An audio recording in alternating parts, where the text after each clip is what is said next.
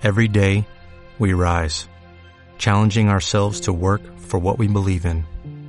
At U.S. Border Patrol, protecting our borders is more than a job, it's a calling. Agents answer the call, working together to keep our country and communities safe. If you're ready for a new mission, join U.S. Border Patrol and go beyond. Learn more at cbp.gov/careers.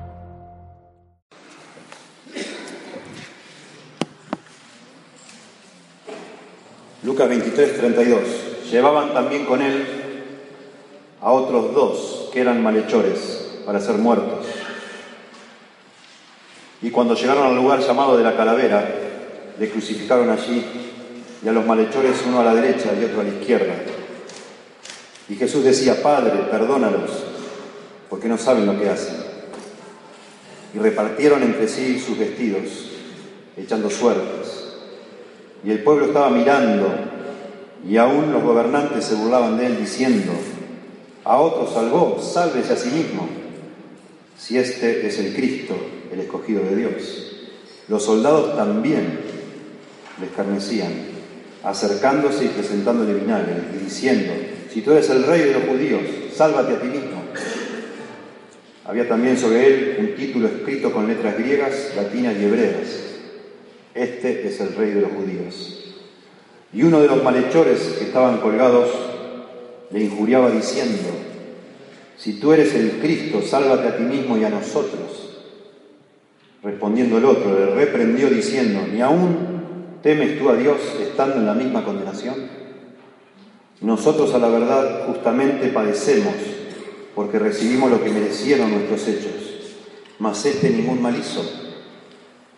Y dijo a Jesús, acuérdate de mí cuando vengas en tu reino. Entonces Jesús le dijo, de cierto te digo que hoy estarás conmigo en el paraíso. Esta historia preciosa que solo tenemos en el Evangelio de Lucas es uno de los ejemplos más claros de todas las escrituras del poder de Cristo para salvar, de su gracia abundante, de su disposición para salvar a cualquiera que viene a Él. El que a mí viene, dice Señor, yo no le echo fuera. No importa lo malvado que una persona haya sido, no importa.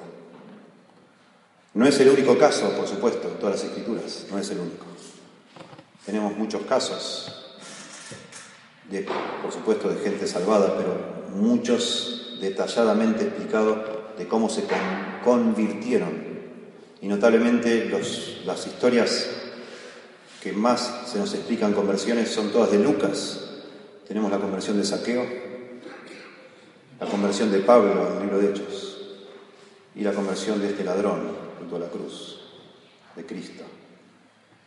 Cada conversión es distinta. En estas tres que mencionamos, todas tienen distintos detalles y otras más que se insinúan y sabemos que, fueron, existieron.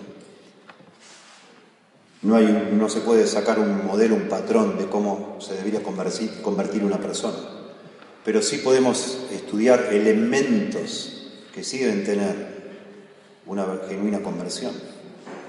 Y de todos los relatos que yo encuentro en la Biblia, este, la conversión de, del ladrón junto a Jesús en la cruz, es quizás el más precioso para explicar a las personas en qué consiste convertirse en un cristiano.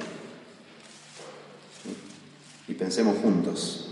Por un lado podemos poner un poco el foco en lo que hizo el ladrón para convertirse y por supuesto lo más importante en lo que hace Cristo, en la capacidad que tiene Cristo de salvar a cualquier clase de persona. Nuestras iglesias, en nuestras iglesias hay personas que no están seguras de ser convertidas o que creen que lo han sido y no lo son y necesitan asegurarse que se han convertido. Y también hay personas, como hemos dicho antes, que no se dan cuenta todavía de que para hacernos cristianos tenemos que venir así como estamos al Señor. No tenemos que cambiar absolutamente nada. El Señor nos recibe así, con todos nuestros pecados, así como estamos, para salvarnos. Y este, de nuevo, esta historia es preciosa en ese sentido. Un hombre que no pudo hacer absolutamente nada porque estaba clavado en una cruz. Y el Señor le salvó, ¿verdad?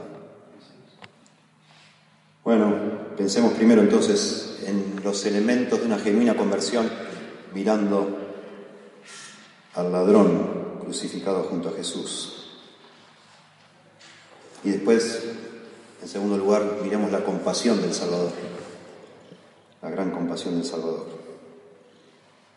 Bueno, dice acá que crucificaron al Señor, comenzamos leyendo, junto a dos ladrones, y eso es para cumplir la profecía de que fue contado entre los malhechores, que hoy estudiamos también en Isaías 53.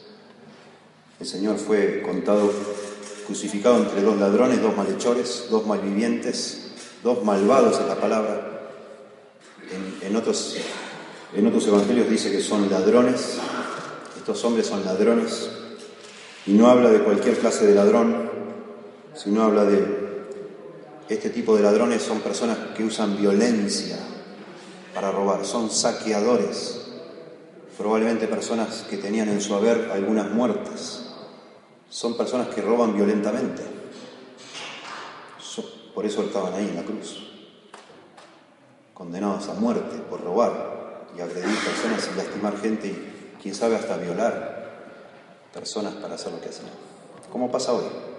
Igual y el Señor en el medio contado como un malvado más para que se cumpliese la, profecía.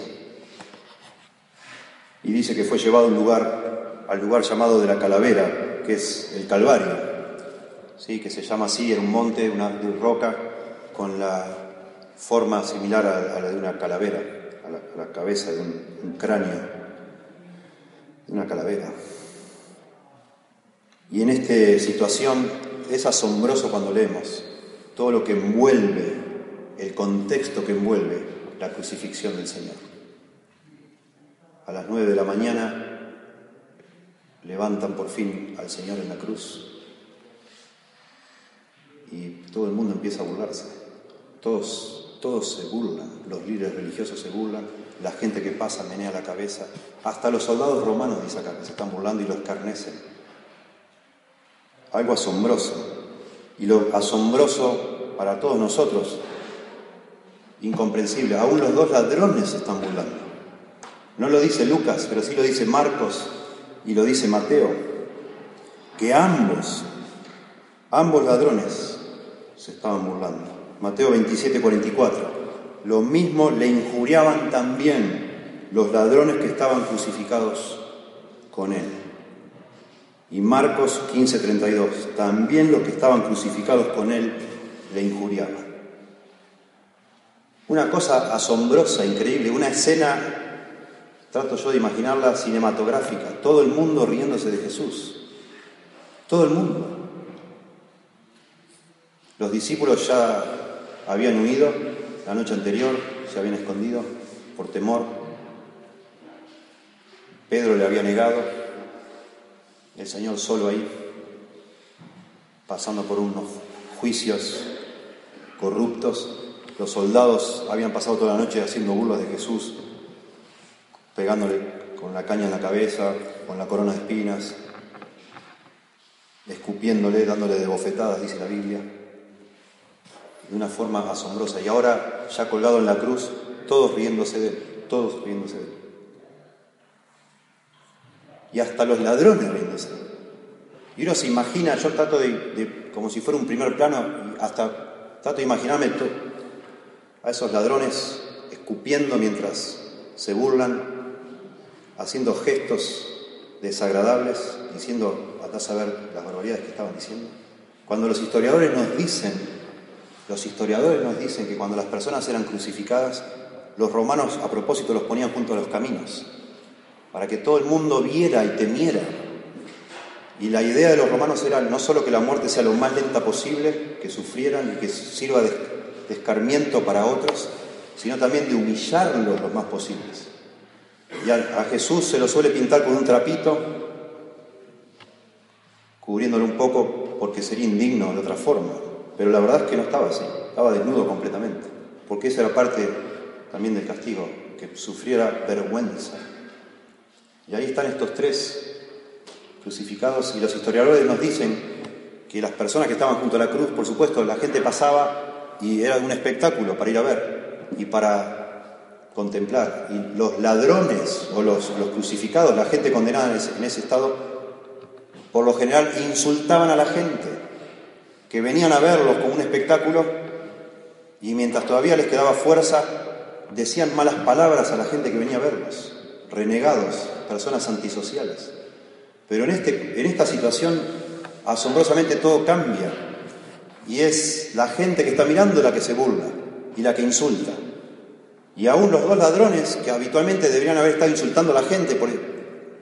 hasta que se murieran, en vez de insultar a la gente, lo están insultando a Jesús. Está todo el mundo insultando a Jesús. Hasta los soldados romanos que están haciendo su trabajo, ¿de qué se burlan? ¿De qué se ríen? ¿Qué saben ellos? Nada. Pero no es un tema de saber o no saber, es, ellos están ahí representando al ser humano. Así debía ser. Todos riéndose. Nadie, por lo menos como nos pintan los evangelios, nadie ahí estaba defendiendo a Jesús. Nadie. Un rato antes de, que, de esta escena decía que algunas mujeres piadosas lloraban, desconsolados, estaban realmente sorprendidos los discípulos, como quizás hasta pensando, nos hemos equivocado de persona. Este no es el Mesías, este no va a reinar nada. Y huyendo, andas a ver encerrados llorando, desconsolados los, los discípulos, no sabemos. Acá no están. Sabemos por Juan que el Evangelio de Juan que le dice, estuvo María y estuvo el apóstol Juan, y el Señor le dice, María, eh", y le dice a Juan, aquí tu madre, etcétera, y le encarga, pero no sabemos mucho más, nadie está ahí defendiendo, nadie, nada. Y de golpe algo empieza a cambiar, algo empieza a cambiar. Quizás cerca del mediodía, tres horas después de todas estas burlas, de golpe uno de los dos ladrones ya no se burla más. Ya no se burla más. Y no solo no se burla más, sino que empieza a defender al Señor. No sabemos bien cómo, pero este hombre en esas tres horas, en un momento entre esas tres horas, el hombre se arrepintió. Dios obró en su corazón arrepentimiento. No sabemos qué es lo que Dios usó. Quizás este ladrón, sabiendo cómo eran habitualmente la escena de las cruces, donde todos insultaban, de pronto quedó asombrado con la mansedumbre de Jesús, que enmudeció y no abrió su boca, que solo cuando la abrió fue para decir, Señor, perdónanos, perdónanos porque no saben lo que hacen. A lo mejor escuchar eso a este hombre le tocó el corazón. No, no sabemos, no tenemos información si él estuvo siguiendo o no siguiendo a Jesús, si sabía o no sabía de quién era Jesús, de los milagros que le había hecho, no lo sabemos.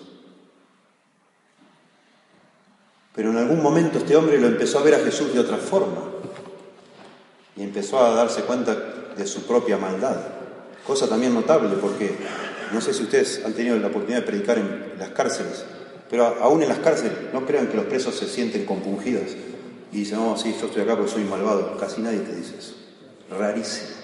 Todos son víctimas inocentes de un juez injusto, de una situación, bueno, sabés lo que me... No lo que sea, lo que me hicieron.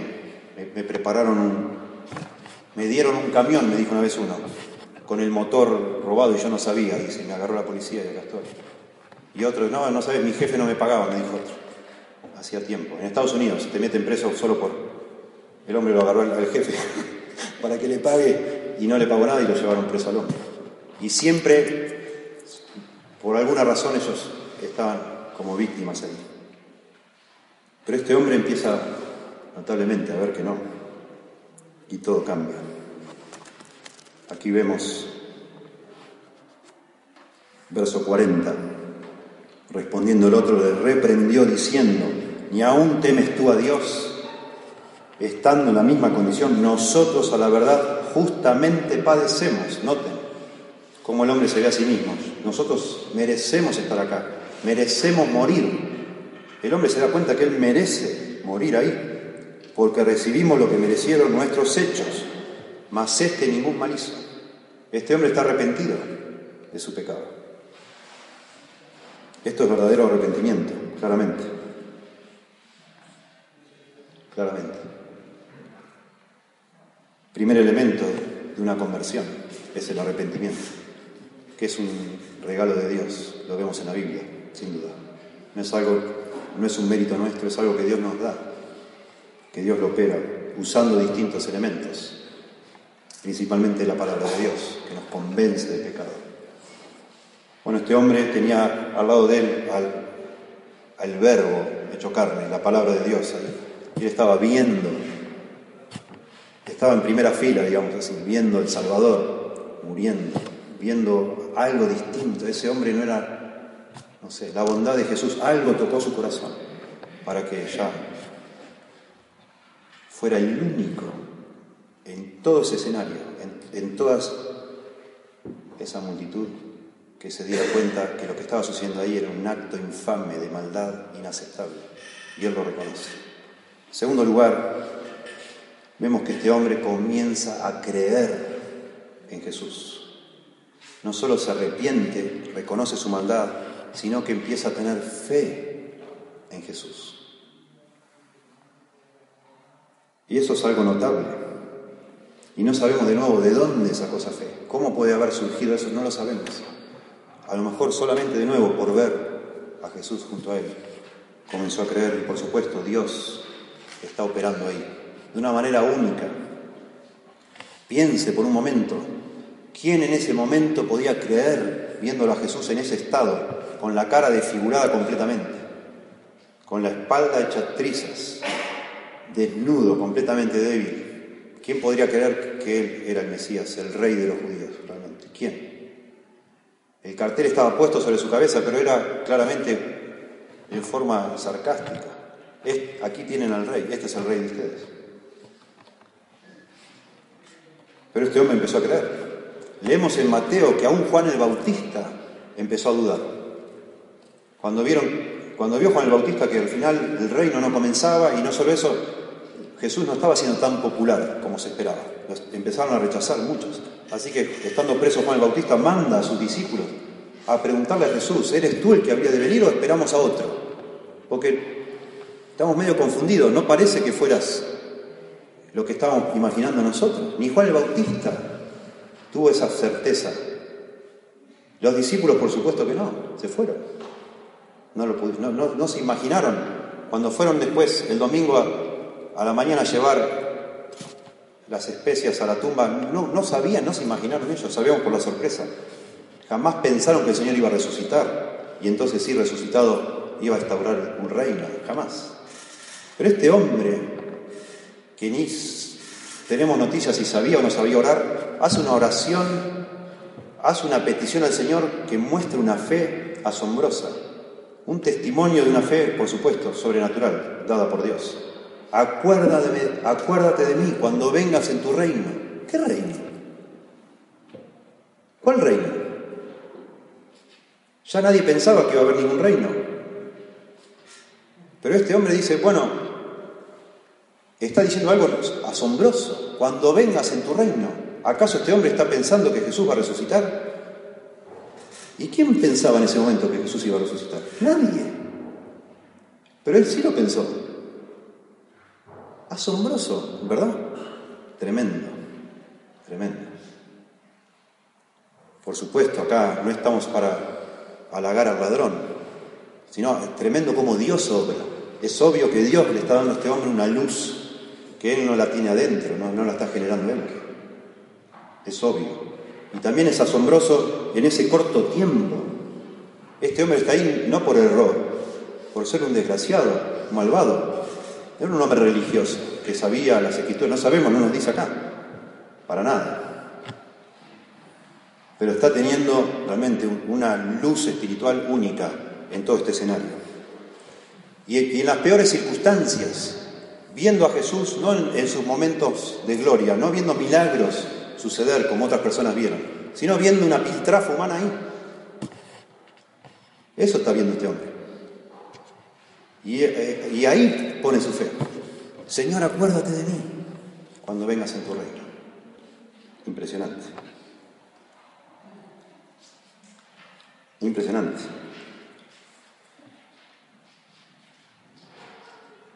Todos burlándose. Yo no sé si los que se burlaban pudieron escuchar al ladrón, de pronto estaban demasiado cerca. Seguro el otro ladrón sí lo escuchó porque dijo, callate, che. No te da vergüenza lo que estás haciendo.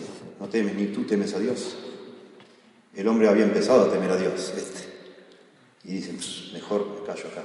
Mirá si esto, esto es cierto.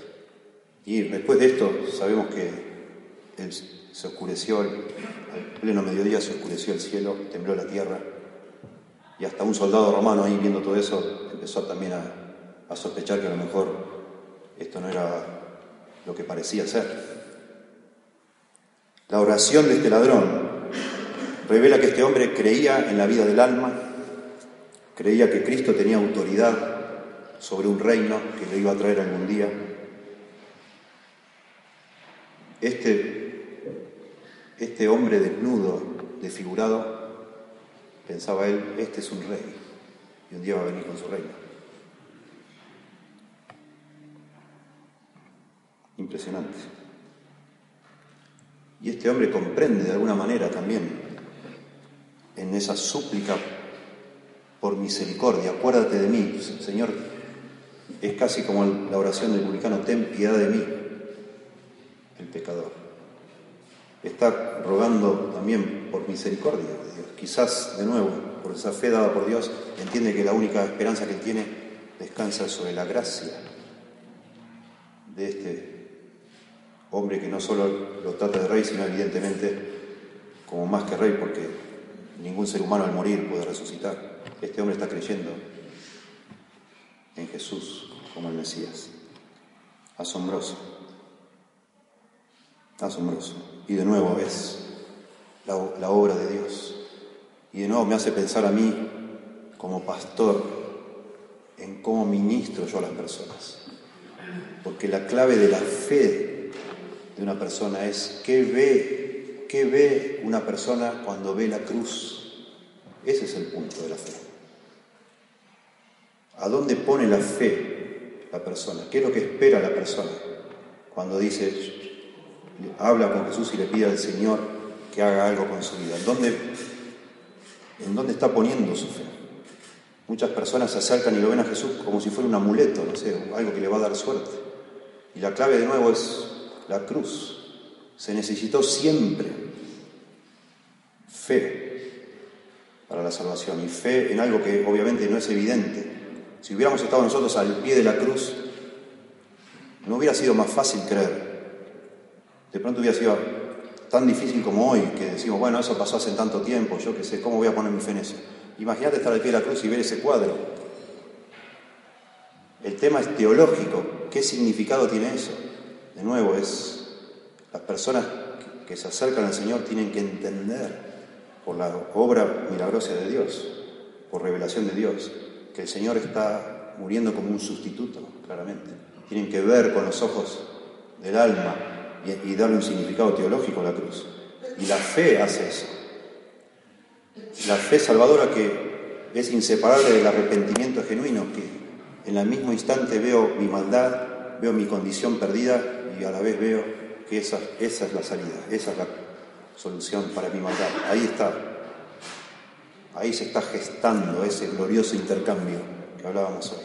Y en eso tengo que poner mi fe, en esa cruz, claramente. Textos que yo predicaría para hablar de esto, Isaías 53 ya hablamos, Romanos 4, verso 25, 1 Corintios 15, 3, 2 Corintios 5, 21, Gálatas 3, 13, 1 Pedro 2, 24, 1 Pedro 3, 18, 1 Juan 4, 10, Mateo 20, 28.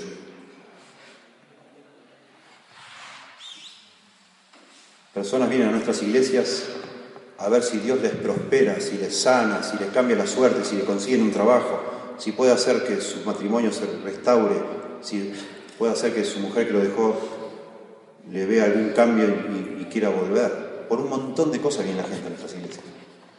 Pero muy pocos vienen y te dicen, pastor, vengo acá porque necesito que Dios me perdone me he dado cuenta que necesito el perdón de Dios. Vienen por una infinidad de motivos, pero no porque son conscientes que su gran problema es el pecado.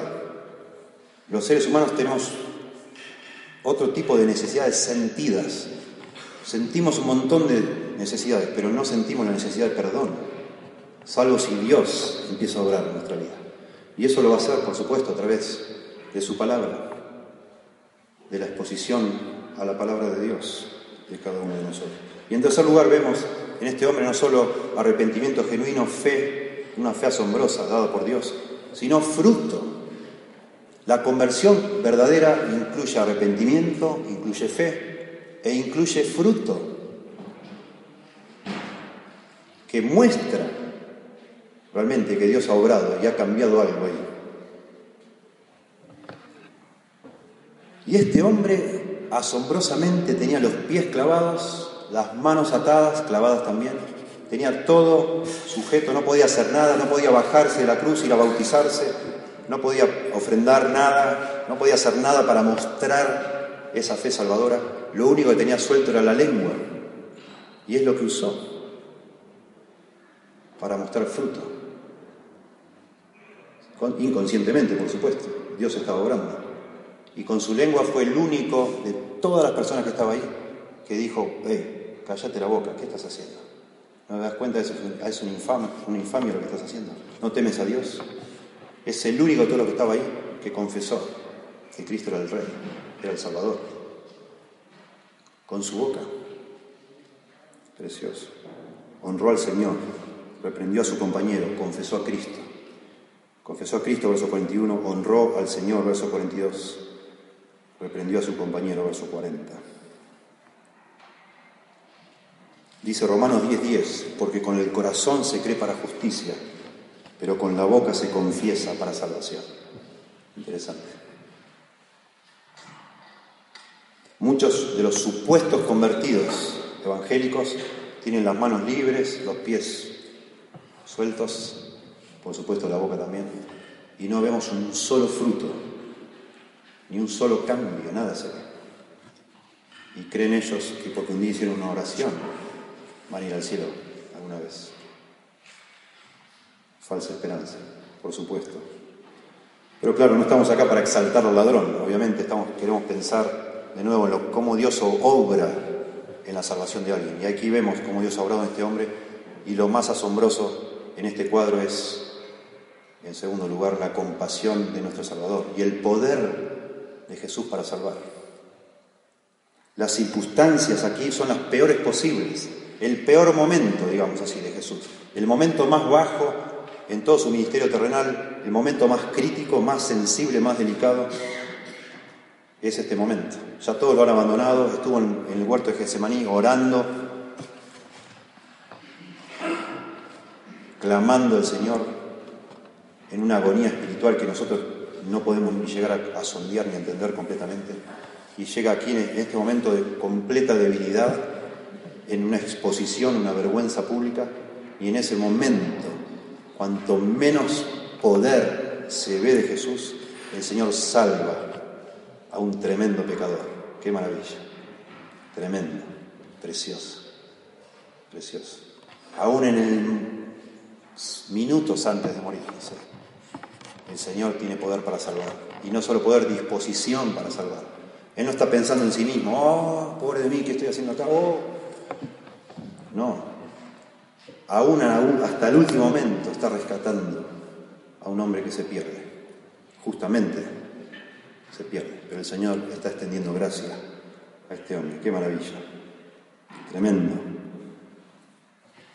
Solo para reforzar este cuadro que nos muestra la Biblia, leo algunos textos. Salmo 22, 6 y 7. Mas yo soy gusano y no hombre, oprobio de los hombres despreciado del pueblo. Todos los que me ven me escarnecen, estiran la boca, menean la cabeza.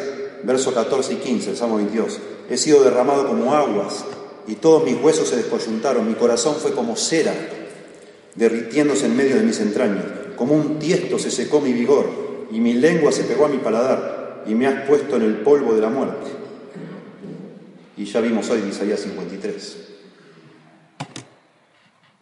Y en ese momento de más angustia, quizás podríamos decir más ocupado que nunca, a punto de decir, Dios mío, Dios mío, ¿por qué me has desamparado?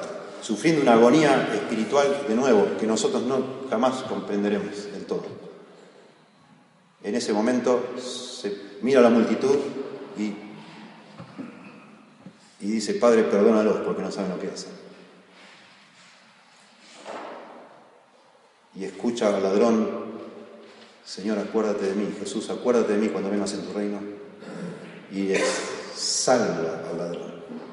De cierto te digo que hoy estarás conmigo en el paraíso. Precioso. Si pudo salvar un hombre malvado como este ladrón, probablemente un asesino, un violador, un desgraciado, en ese momento, como hoy, después de resucitado, glorificado, no puede salvar a personas como nosotros, a las personas que vienen a escucharnos cada domingo, por supuesto que sí. Y ellos necesitan entender eso. No hace falta que se reformen, que cambien, que nada, solo que se arrepientan de sus pecados que tengan esa disposición en el corazón para dejar sus pecados y abrazar a Cristo con fe, nada más. Así como están, tienen que venir a Cristo. Y necesitamos reforzar y enfatizar, Jesús no vino para llamar a justos, sino a pecadores al arrepentimiento. Los sanos no tienen necesidad de médicos, sino los enfermos. Si usted se cree tan bueno, tan sano que no necesita que lo ayuden, el Señor no vino a salvarlo a usted. Lo, que, lo único que nos califica a nosotros para ser salvos es que somos pecadores, que somos impíos. Dios quiere justificar al impío por medio de lo que hizo en la cruz. Si usted no se siente impío, no se reconoce impío, Él no es su Salvador. Por eso dijo Jesús, bienaventurados los pobres en espíritu, porque de ellos es el reino de los cielos. La palabra pobre ahí es tujos, es un, por Dios ser un mendigo espiritual. Es bienaventurada la persona que se ve a sí misma como como alguien completamente sin recursos, que no puede hacer nada, que está frito, que es un fracaso, un fiasco, espiritualmente hablando. Y en esa condición viene el Señor. Porque esas personas vino a salvar a Jesús. Y este es el ejemplo más hermoso.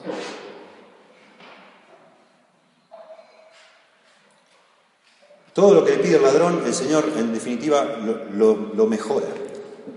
Porque Él le dice, Señor, Dame una bendición remota en el futuro, cuando vengas en tu reino. Jesús dice, hoy mismo, te digo de cierto que hoy mismo estarás conmigo en el paraíso. Acuérdate de mí, le dice. Y el Señor no le dice, sí, me voy a acordar, dice, no, hoy estarás conmigo. No me voy a acordar, vas a estar conmigo. En tu reino, dice, cuando vengas en tu reino, y el Señor le dice, en el paraíso. Y el paraíso, la palabra paraíso se refiere al jardín del Edén, es una palabra tomada del idioma persa, y es la forma que ellos imaginaban el cielo. Es obvio que se refiere al cielo. Pablo en 2 Corintios habla que del paraíso como sinónimo del cielo. Este hombre le pide que lo tenga en cuenta en su reino y el Señor le dice, estarás conmigo en el cielo. Tremendo. Y yo le digo a mi gente, hermanos, pensando en esto, no tengan miedo de orar mal este hombre oró una cosa, pero Jesús le contestó otra cosa, mucho mejor. Este hombre con esa oración completamente improvisada, precaria, estaba expresando con, con esa oración su fe en el Señor. Y el Señor, claramente que ve los corazones, entendió perfectamente lo que había en el corazón de este hombre y le salvó.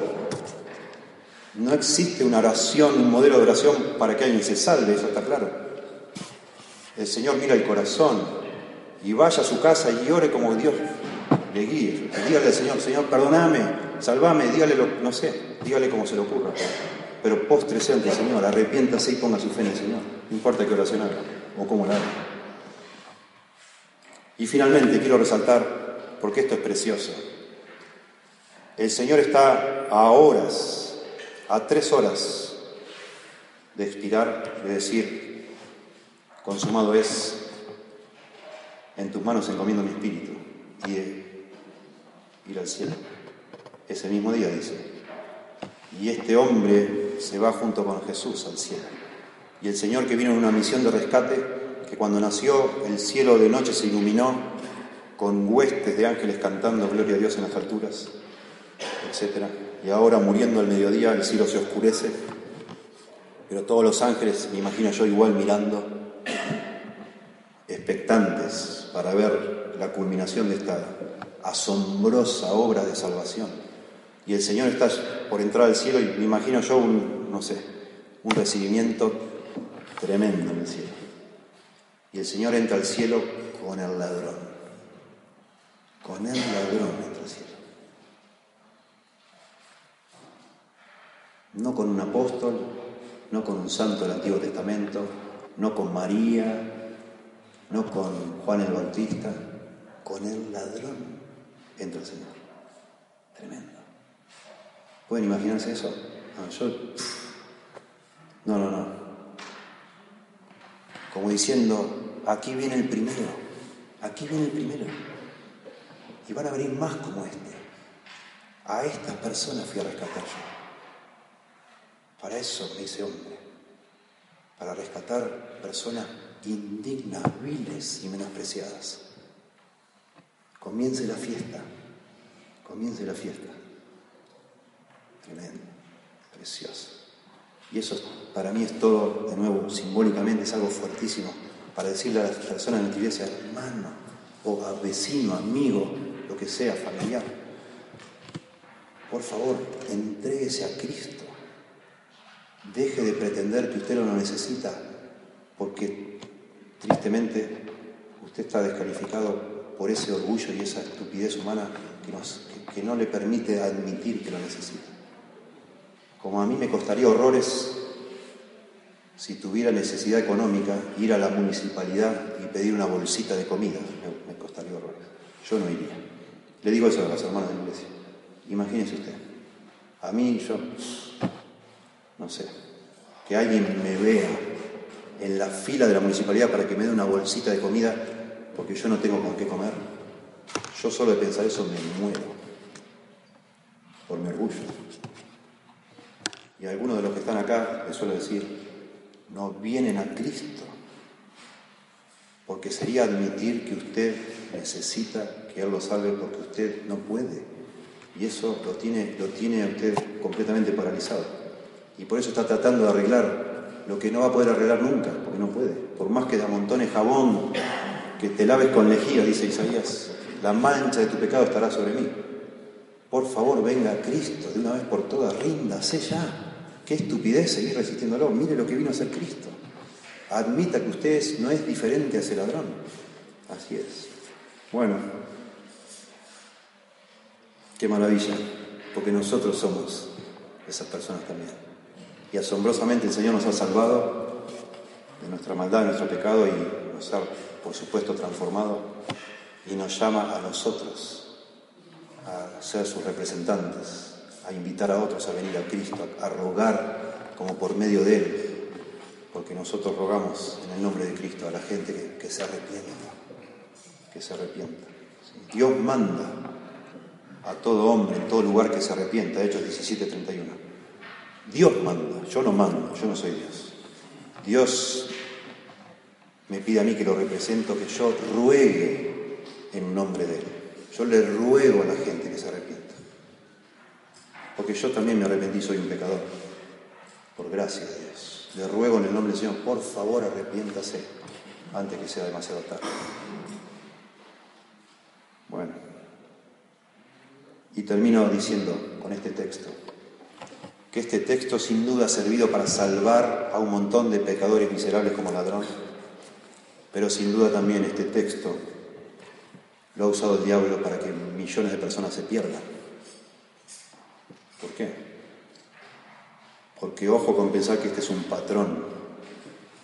Porque muchas personas están siendo engañadas por el diablo diciendo, bueno, voy a disfrutar de la vida ahora y antes de morir voy a ser como ladrón. Entonces me quedo con el pan y con la torta, digamos. Disfruto del pecado lo más que puedo, hago una vida, la paso bomba sobre la tierra, me doy todos los gustos que quiero, me saco las ganas de cualquier maldad o pecado que quiero hacer, y justo antes de morir me entrego a Cristo y el Señor me va a salvar, porque su gracia cubre todo. Necio, necio. Eso es como decir, yo no uso el cinturón de seguridad hasta que tenga un accidente. Y en el momento que choque, me lo pongo. Ridículo. ¿Cómo lo vas a hacer? Imposible. Imposible. Pero lamentablemente hay personas que así piensan. Bueno, algún día voy a volver a pensar en esto. Ahora quiero disfrutar de la vida. Y después nunca van a volver a hacer nada, porque el pecado nos va envolviendo y nos endurece y nos endurece, según Hebreos, ¿verdad? Que endurece el corazón, nos engaña el pecado, nos atrapa y nos terminamos atrapados en las cuerdas de nuestro pecado, como dice Proverbios capítulo 6. Bueno, hermanos, terminando, gracias por la invitación, me siento agradecido al Señor, un privilegio haber estado acá. Mi deseo, ir haciendo como un sumario breve, mi deseo, mi corazón he orado para que Dios me use, para que usted vuelva a confiar en el poder de las Escrituras, ese poder de dar vida en sí mismo, de penetrar los corazones, de ser precisa, como dice Hebreos capítulo 4. Que usted vuelva a creer que las Escrituras son suficientes porque son inspiradas por Dios, suficientes para salvar, suficientes para santificar, suficientes para el servicio, a fin de que el hombre de Dios sea enteramente preparado para toda buena obra. Claramente. Que podamos todos entender que la urgencia de predicar no es una opción, es, un, es algo que es un mandato si somos hombres de Dios. Y se nos va a pedir cuentas en la manifestación, en su manifestación y en su reino, Y debemos hacerlo y sobre todo en el contexto en el que vivimos, donde ya casi no se predica. Solo se habla de fábulas, estupideces, ridiculeces. Y está lleno de personas que creen que son salvas y se están perdiendo. Claramente, por eso se nos manda a hacer obra de evangelista. Y también quise recordarles y animarles a pensar que como hombres de Dios seremos evaluados por el uso de nuestras palabras. Y el hombre de Dios no debe ser contencioso, debemos evitar las palabras vanas y debemos no contender sobre palabras, claramente, sino concentrarnos en usar bien la palabra de Dios, como dice allí en 2 Timoteo capítulo 2. Y después, por supuesto, animarles a que todo gire alrededor de Cristo, el mensaje de nuestro ministerio, la meta de nuestro ministerio, la fuerza para hacer el ministerio, que todo sea Cristo el centro, por supuesto. Y después, bueno, el día de hoy pensando en lo mismo, ser fieles al Señor, usando la palabra, también implica que sepamos pelear donde hay que pelear, y eso tiene que ver con el Evangelio, claramente. Las doctrinas de la gracia son preciosas, y sigamos todos investigando, sigamos profundizando. Es una bendición para mí entender que Dios es soberano en todo, me libera a mí de una carga que no la podría soportar. Yo no podría soportar, de pensar que es mi responsabilidad salvar a alguien yo no podría dormir si fuera sincero. No podría, hasta salvar a esa persona. Como diría Spurgeon, si yo supiera que haciéndome una operación y estirándome el brazo podría rescatar a más personas que se están ahogando, sería un malvado si no me opero el brazo. Porque ¿qué importa mi brazo si hay gente que se está muriendo? Y si nosotros creyéramos por algún momento que la salvación de alguien depende de mí, yo me volvería loco. ¿Cómo que alguien se va a perder por culpa mía? Yo no lo, podríamos tolerar y soportar eso. Por eso creer en la soberanía de Dios es maravilloso, es precioso. No solo en la salvación, en todos los aspectos de la vida. Es como nacer de nuevo. Esa es la segunda conversión, entender que Dios es soberano. Que Él es enorme, gigante y Él no me necesita. Pero eso no significa entonces no hago nada. Al contrario, eso me motiva a hacer más todavía. Porque el Señor promete obrar por medio de su palabra y usándome a mí, cosa que ni lo puedo entender, pero me usa. Me usa para salvar personas, porque agrada a Dios salvar al mundo por la locura de la predicación. Es el instrumento que Dios ha querido usar para que alguien se salve. Pero la salvación es de Él, yo no me puedo jactar. Y también Dios me quiere usar para formar a Cristo en, las personas que Dios me dio a, pastorear, hasta que, a fin de presentar perfecto en Cristo Jesús a todo hombre, para lo cual trabajo, dice Pablo. Y por eso quise hablar de esto, hermanos.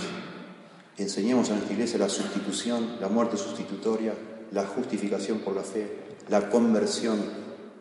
Hablemos del pecado, hablemos de la necesidad de arrepentirnos para conocer a Cristo.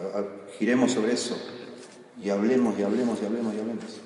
En nuestra profesión es bien rara. Si usted es carpintero, hoy empezó a fabricar este púlpito y se hizo tarde, se va a dormir y mañana vuelve y está como lo dejó usted y sigue trabajando.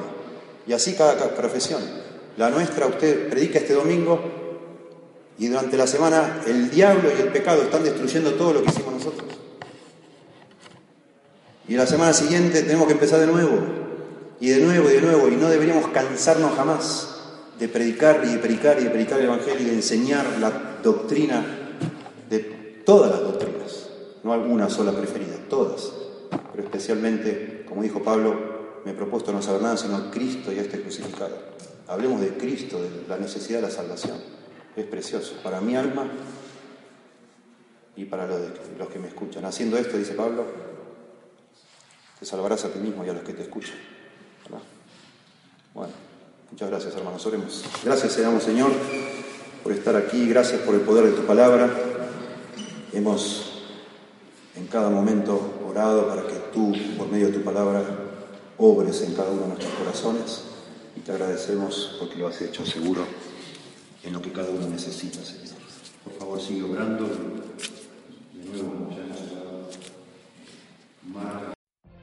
What if you could have a career where the opportunities are as vast as our nation, where it's not about mission statements, but a shared mission?